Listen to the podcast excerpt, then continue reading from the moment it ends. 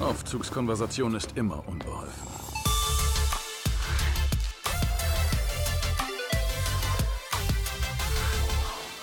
Hallo zusammen, hier ist Dennis Hiller von Gamers Global. Treyarch will mit der Kampagne von Call of Duty Black Ops Cold War die erzählerische Komponente der Reihe weiter ausbauen. Unter anderem durch einen selbst erstellten Charakter und storyrelevante Entscheidungen. Ansonsten erwartet euch der gewohnte Shooter-Bombast und es gibt auch einige ruhigere Abschnitte. Wie der Name des neuen Call of Duty bereits andeutet, werdet ihr euch dieses Mal durch den kalten Krieg ballern. Natürlich als amerikanischer Soldat, der die bösen Kommunisten stoppen soll. Das ist jetzt nicht unbedingt etwas Neues, fühlt sich aber nach der teils sehr emotionalen Handlung von Modern Warfare aus dem letzten Jahr sehr nach einem Rückschritt an. Da hilft es auch nicht, dass ihr auf historische Personen wie den damals amtierenden US-Präsidenten Ronald Reagan oder den russischen Generalsekretär Mikhail Gorbatschow trefft. Ihr macht als Teil einer streng geheim agierenden Truppe Jagd auf den russischen Spion und Superbösewicht Perseus, der mehr Phantom als Mann ist. Können Sie Perseus stoppen? Können wir, Sir. Ich habe bereits alles Nötige für mein Team beantragt. Dazu bastelt ihr euch selbst einen Charakter zusammen, was stilecht in einer Personalakte geschieht. Hier legt ihr Namen, Hautfarbe, Geschlecht und Charaktereigenschaft fest. Das Aussehen ändert ihr nicht. Das Wesen eures Soldaten beeinflusst, mit welchen Boni ihr startet. Ihr ladet schneller nach, habt mehr Leben oder andere Fertigkeiten, die an die Perks aus dem Multiplayer erinnern. Durchaus eine nette Ergänzung. In manchen Missionen steuert ihr aber auch den Serienveteran Alex Mason. In der Kampagne werdet ihr nicht nur durch die Schauplätze des Kalten Krieges wie die DDR gescheucht und müsst einem Spion einen Peilsender unterjubeln. In Rückblenden geht es auch mal zurück in den Vietnamkrieg. Dabei setzt euch Call of Duty Black Ops Cold War neben den gewohnt bombastisch umgesetzten Ballerorgien auch ruhigere Abschnitte vor. Oftmals ist es euch auch freigestellt, ob ihr Solid Snake oder Rambo spielen wollt. An der eigentlichen Action hat das Team von Treyarch wenig verändert. Wirklich schade fand ich aber, dass die Möglichkeit zum Ablegen der Waffe auf einer Deckung oder an einem Türrahmen wieder entfernt wurde. Die hatte in Modern Warfare durchaus taktische Vorteile gebracht. Dafür könnt ihr jetzt Feinde packen und als menschlichen Schild verwenden, was ich aber nur selten gemacht habe. Denn wer so nah an einem Gegner herangeht, er überlebt nicht lange.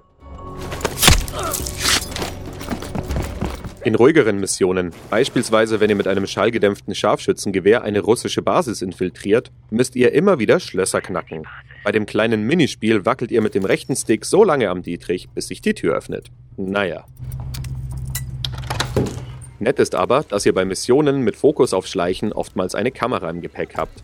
Mit dieser schießt ihr nicht nur schicke Fotos von Verdächtigen, ihr könnt sie auch nehmen, um Feinde zu markieren. So seht ihr die Soldaten durch Wände hindurch, was das leise Vorgehen deutlich einfacher macht. Auf dem Papier interessanter sind da die Dialogoptionen, aus denen ihr an mehreren Stellen wählen könnt.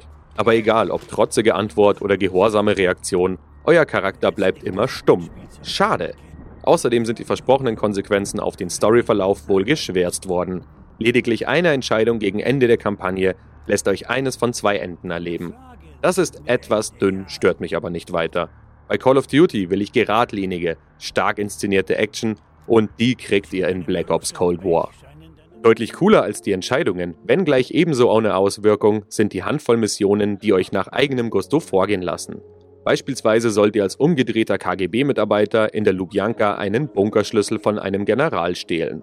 Ihr könnt ihn vergiften oder ihm durch falsche Beweise seine Autorisierung entziehen lassen.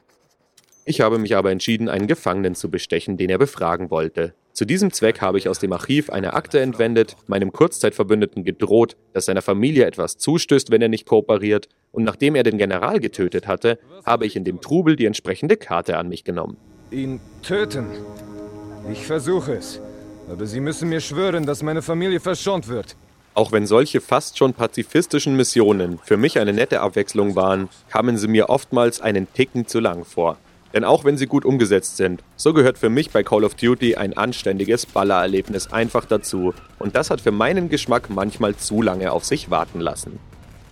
Auch wenn ich Black Ops Cold War mit aktiviertem Raytracing auf der Series X gespielt habe, so kam nicht immer Next-Gen-Gefühl auf. Teilweise sind die Texturen noch arg grobschlächtig oder laden gar erst spät nach. Und die besagte Beleuchtungstechnik macht sicher einiges hübscher, wenn ich sie aber testweise deaktiviert hatte, konnte ich keine großen Unterschiede sehen. So ist es unterm Strich zwar ein sehr schönes Spiel, Für die neue Konsolengeneration bin ich aber noch etwas unterwältigt. Der Sound hingegen ist bombastisch wie eh und je. Satte Waffensounds mischen sich mit wuchtigen Explosionen und der Soundtrack kann sich durch die zeitgenössische Musik gut hören lassen. Stillgestanden, Zeit für mein Fazit. Für mich war die Kampagne von Modern Warfare im letzten Jahr mit die beste, die es bisher in der Reihe gab.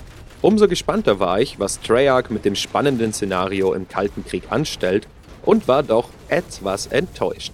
Nicht, weil die Action nicht wieder grandios wäre oder weil die Schleichmissionen übermäßig nerven würden, auch wenn sie mir etwas zu lang sind. Vielmehr hat mich gestört, dass die Geschichte wieder zu stark in den Fokus rückt, dass ich der Retter der freien Welt bin. Der strahlende amerikanische Held, der die Kommunisten in die Flucht schlägt und in Vietnam in den Diensten der Freiheit aus dem Heli heraus Fischerdörfer zerballert. Das Spiel blutet mit jedem Pixel rot, blau, weiß und wirkt so im Vergleich zum letztjährigen Ableger, der emotionalere Themen aufgriff, richtig gehend stumpf. Doch weil stumpf oftmals Trumpf ist, hatte ich viel Freude mit Black Ops Cold War. Wenn ich eine Seilrutsche herabgleitend zwei Soldaten in den vorzeitigen Ruhestand schicke, ist das gnadenlos over the top, aber eben genau das will ich auch von einem Call of Duty. Die KI-Kommunisten sind zwar nicht die hellsten Sterne der Sowjetunion, als williges Kanonenfutter, das mich gelegentlich flankiert, machen sie ihren Job aber sehr gut. Wenn man das Story drumherum also ausblendet, ist Black Ops Cold War gewohnt starke Kost mit wenigen Längen im Pacing und ein paar frischen Ansätzen. Allerdings sind nur etwa vier Stunden Spielzeit selbst für ein Call of Duty sehr dünn. Durch Nebenmissionen könnt ihr sie etwas strecken. Das macht den Borscht aber auch nicht fett. Technisch zeigt sich das Spiel zwar bombastisch, aber eben nicht wirklich auf dem Niveau, das ich von der Next Gen erwarte. Das ist für mich aber kein Grund zur Abwertung, denn schließlich befinden wir uns gerade in der Übergangsphase und Cold War ist ein Cross-Gen-Titel. Trotzdem wäre es deutlich imposanter gewesen, wenn die Fliesen von der Wand der Lubjanka platzen, während ich mich mit einem Maschinengewehr hindurchmähe. Aber sei's drum, als Serienfans könnt ihr bedenkenlos zugreifen, ebenso wenn ihr Freunde von gepflegten Ballerorgien seid. Meine Wertung lautet 8.0 von 10. Diesen Test gibt es als Audio, Video und Text. Weitere Infos auf gamersglobal.de. Wenn ihr auf YouTube zuseht, lasst doch ein Like und ein Abo da.